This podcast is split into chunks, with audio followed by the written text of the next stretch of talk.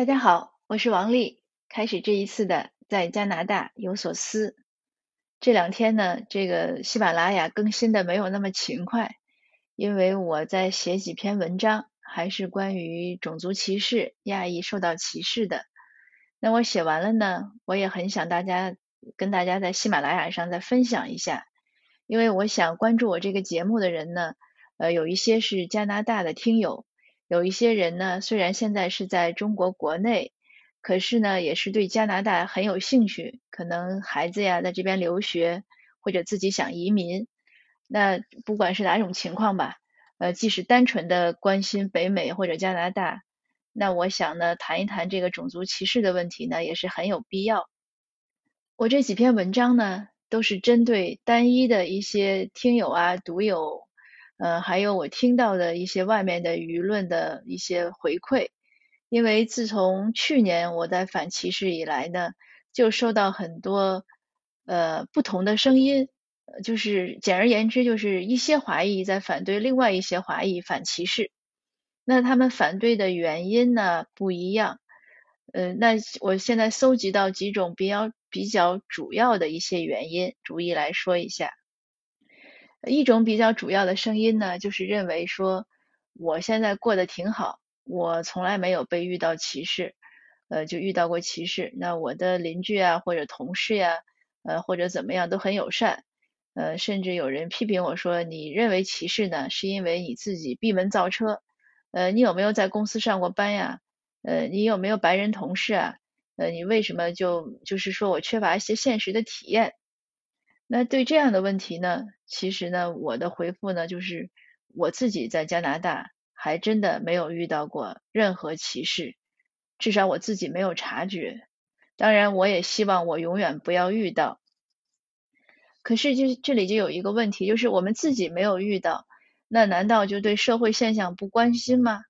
我们自己过得好，就不不关心别人受到的痛苦吗？那我想是应该关心的。那这些人呢，呃，常常还会质疑一些公公就是公开信息发布的数字，比如说温哥华市说这一年多这个歧视案件上升了，就翻了七倍，百分之七百一十七，这个数字听的确实是挺可怕的。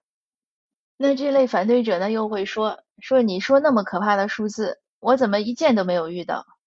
那我们再看一下具体的数字，这个数字呢是这样说：二零二零年温哥华市。仇恨犯罪案件是二百八十件，比前一年的一百四十二件增加了百分之九十七。针对亚裔的仇恨犯罪，二零二零年呢是九十八件，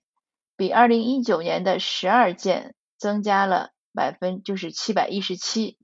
那我们看到，就是不仅有比例，它其实还有一个绝对数值。所以呢，就是这些仇恨案件中呢。可见呢，有很多呢不是针对亚裔的，但是这一年多来呢，针对亚裔的增加了，原来是十二件，现在是九十八件。但就算这些，我们就看绝对数字呢，比如说二百八是最多的，对吧？一百四十二或者九十八，这个绝对数字呢，其实它并不高。所以你平均到每一天，那它一天就是二百八，它一天也不足一件。温哥华市当然是比较小，不像北京那么大了。当然，我也一下子想不出来和哪个城市是个比较，但确实不算大。那即使一个不算大的城市，那它一一天不到一件，那可不，你很难说每个人都遇到，对吧？这个概率，这个是可以理解的。那我又查了两两组数据，一个呢，大家知道墨西哥边境的有一个城市叫提瓦纳，它呢被评为全球最暴力的城市。它凶杀案件的数量呢是每天呢平均七起，就是七七次。呃，因为那个地方呢是被黑帮所应该是所霸占了，就据说警局啊、市政府都没有办法，而且就是贩毒嘛，贩毒机构。那你就算这么危险的一个地方，他一天搞七次凶杀案件，他也确实没有到说人人被杀、人人被砍的程度。你如果上街呢，我相信不是每个人上街都能遇到凶杀案件。那我们再说印度，大家都知道印度的强奸案呢，就真的是没办法，可以说是臭名昭著，它这个比例高的。但是它呢，它的据报案来说，就是每十六分钟有一起报案，当然有很多是没有报案，就说报案是十六分钟。但是你整个印度呢是六点六亿的女性，她的女性呢比男性要多，那你算起来呢，绝大多数女性肯定是没有经历过这个被强奸这样不幸的事情。那你你能说哦，因为我没有经历过，或者我没有遇到，我没有看到，我没有被杀，那？你就怀疑他墨西哥的这个凶杀凶杀案，或者说印度的强奸案吗？这是个很简单的道理，所以我也不懂为什么有的人会完全依据个人的感受来判断社会的现象，因为社会这个现象出现呢，它不是说小道消息，不是道听途说，甚至都不是说互联网网上这种泛泛转的，说我们有时候微信转个小文章呀，都不是这样，它是公开的数据。而且有很多新闻报道，就算他造假，他不可能每一个都造假。所以有的时候呢，这个怀疑精神呢，确实也不能太强。我们应该有，但是要有一个理性判断。那还有就是我讲说，不能绝对不能因为个人呢，你你会觉得说我很好，我很安全，那你们请你们不要不要反歧视。那有的人这个还有为什么会反对呢？他就说你每天说这个事儿。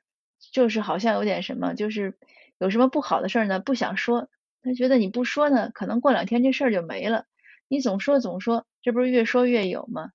这当然了，有人就说这是吸引力法则。但是呢，我觉得一个呢，这有点鸵鸟精神。第二呢，就算吸引力法则，那你要看到反歧视、反仇恨犯罪这个词呢，它是一个，你用中文讲呢，它是个应该是一个呃动宾词组，对吧？你有反，那你要看到它是个反，然后才是歧视。那所以结果呢？我们是希望和平、平等、公正、公平。那结果应该是好的。所以就算是吸引力法则，我们整天说的其实是一个希望一个好的结果，也没有什么可担心的。我因为这两天写文章呢，查了一些法律上的卷，就是法庭的卷宗呀。一些法律的知识，也咨询了一呃一位很好的律师。那位律师呢，他很帮忙，他牺牲了很多个人时间。当然，他也是华裔，他对这个问题也很重视，所以呃给我很多指导。那我所知道，就是歧视在加拿大呢不是一个罪，但是仇恨是一个罪。可是歧视呢是很容易上升到仇恨，所以我这就是为什么我们反歧视的意义，就是防微杜渐，因为。你看历史，我前一段也写过，就是对加拿大华侨移民史这本书的一个书评，写了比较多的文章，一共五篇。那我为什么要写这个书评呢？因为我看这个书的时候呀，哎呀，我就觉得很悲哀。我觉得历史又在重演，为什么我们不警醒呢？我们都说就知古见今，可是这一百多年前的事儿，等于这个历史的故纸堆还没有没有太老，还能找得到。我们就忘了，这是不应该的。那从加拿大的排华，北美的排华，美国也是这样。最早呢没有什么矛盾，后来呢随着就是华裔和欧裔吧，主要是当时是爱尔兰裔，呃和白人还有英国裔，呃英裔在在 B.C 省是英裔要多一些。那它是这样的一些，主要是对劳动力市场的这种争夺，就是劳动力的这这样的一种竞争。那在在这样的情况下呢？刚开始呢是民间不满，然后媒体呢就开始推波助澜，然后就开始出现街上骂华人的现象，然后就开始打，那就是一些肢体冲突。可是华裔以前是很老实的，尤其呃当时还是应该是清末嘛，那在那样的历史环境中，很多人呢都是顺民，都觉得不要反抗，你打我就打我两下，出出气就算了，你骂我就骂我，反正我也听不懂。就是一种服从的心理，而且华裔呢，还有一种心理呢，其实也是值得我们自己反思的。就好像是这个天塌下来有高个儿顶着，没有人愿意为自己的利益出头，都愿意忍气吞声，然后安慰自己的话就是说：“哎呀，大家反正都倒霉，也不是我一个人。”这样的话呢，我就一直觉得非常蠢。就是刀砍下来，砍他，砍张三，砍李四，也砍你，你不知道疼吗？不是说砍了一百个人，砍到第一百零一个人，这个人就不觉得疼吗？他是一样的疼啊。所以我们这个自己这个民族性格也是有问题，就是没有那么争气。说白了，不肯去打。结果呢越来越严重，然后就变成小偷小摸随便去打砸抢华裔的商店，华人也不敢报案。其实报案呢，警法官还真是会管，但是华人不敢说，有的是语言问题，有的是不想惹事。可是呢，就是到了一九零七年九月，就发生了九千名白人暴徒打砸抢唐人街，这个是个非常大的震惊加拿大的事件。这些人打砸抢完白人街、唐人街之后呢，还没过瘾，又一路往后走，就是当时是日裔聚集的地方。他们在他们看来，日裔和华裔长相都一样，他们认为白人很厉害，就无所顾忌。而且当时我想也是一种群盲的狂欢。可是他们打到日裔聚集区的时候，日裔不怕的，日裔是拿出菜刀跟他们拼命的，很快把他们给击退了。那当然，警察也来维护秩序啊，怎么怎么样。所以这也是个例子，就这个例子中呢，能看出两点。第一就是为什么要防微杜渐，因为你一旦让这种歧视，就虽然确实我们说每个人轮不到一件，而且是个很少的一个数字，你温哥华这么大个城市，一年才发生那么一两百件事情，而且所谓的这个事情呢，也就是都是相绝大多数是比较轻的，骂两句啊，或者推搡一下呀，也就这样。但是你要看到这个性质的严重性，所以呢，要反反抗、反击、反对，还有就是我们自己的态度，我们的态度一定要够强硬，因为在西方文化呢，就是呃，应该说欧洲文化，因为加拿大也是欧裔文欧洲文化为主，它没有华人文化那种含蓄，它没有议会那一说，比如我们华人之间，我前面也讲过，我们华人之间，呃。你不说别人就明白了，可是，在西方他没有，你不说他就不知道。当然，他其实也知道，但是因为你不说，所以他那个坏人呢还会继续做坏事。当然，有的人说我就是说了，他也会做坏事，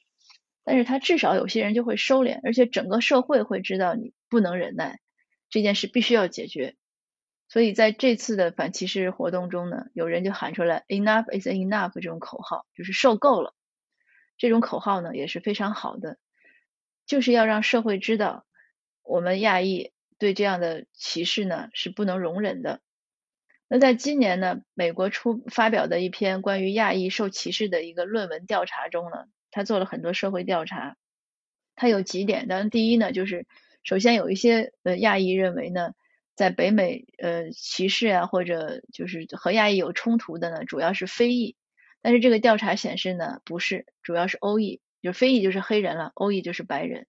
那非裔呢，还不是主要，主要是欧裔。那第二个呢，就是亚裔的这种被歧视的现象呢，并没有得到社会的大多数人的重视，这是个很可怕的事情。甚至就是包括我刚才说的，我们自己人都不重视，有些华裔呢还反对另外一些华裔反歧视。这是个非常大的危险，它不像非裔，非裔比如说你说黑人，我们都知道现在有 BLM 这个运动，那不管你怎么看这个运动，但是他至少绝大多数的非裔呢，他是觉醒了，他是要反对的，他认为呢系统性歧视很严重。当然对这些问题我们以后再讨论，因为我也没有做很多的数据的一些统计，我也只是看新闻，那新闻呢当然有一定的这种舆论导向，有一些偏颇也可能。那，不管怎么说吧，说回到这个呃亚裔反歧视，那这个呢就是我个人的一个观点，一个讨论，就是不能因为我们自己没有受害而忽视整个的一个社会的不良现象，这样呢是非常危险的。那后面呢，后面的火节目中呢，我还会有其他的一些问题讨论来和您分享。谢谢您，感谢您的关注，我们下次见。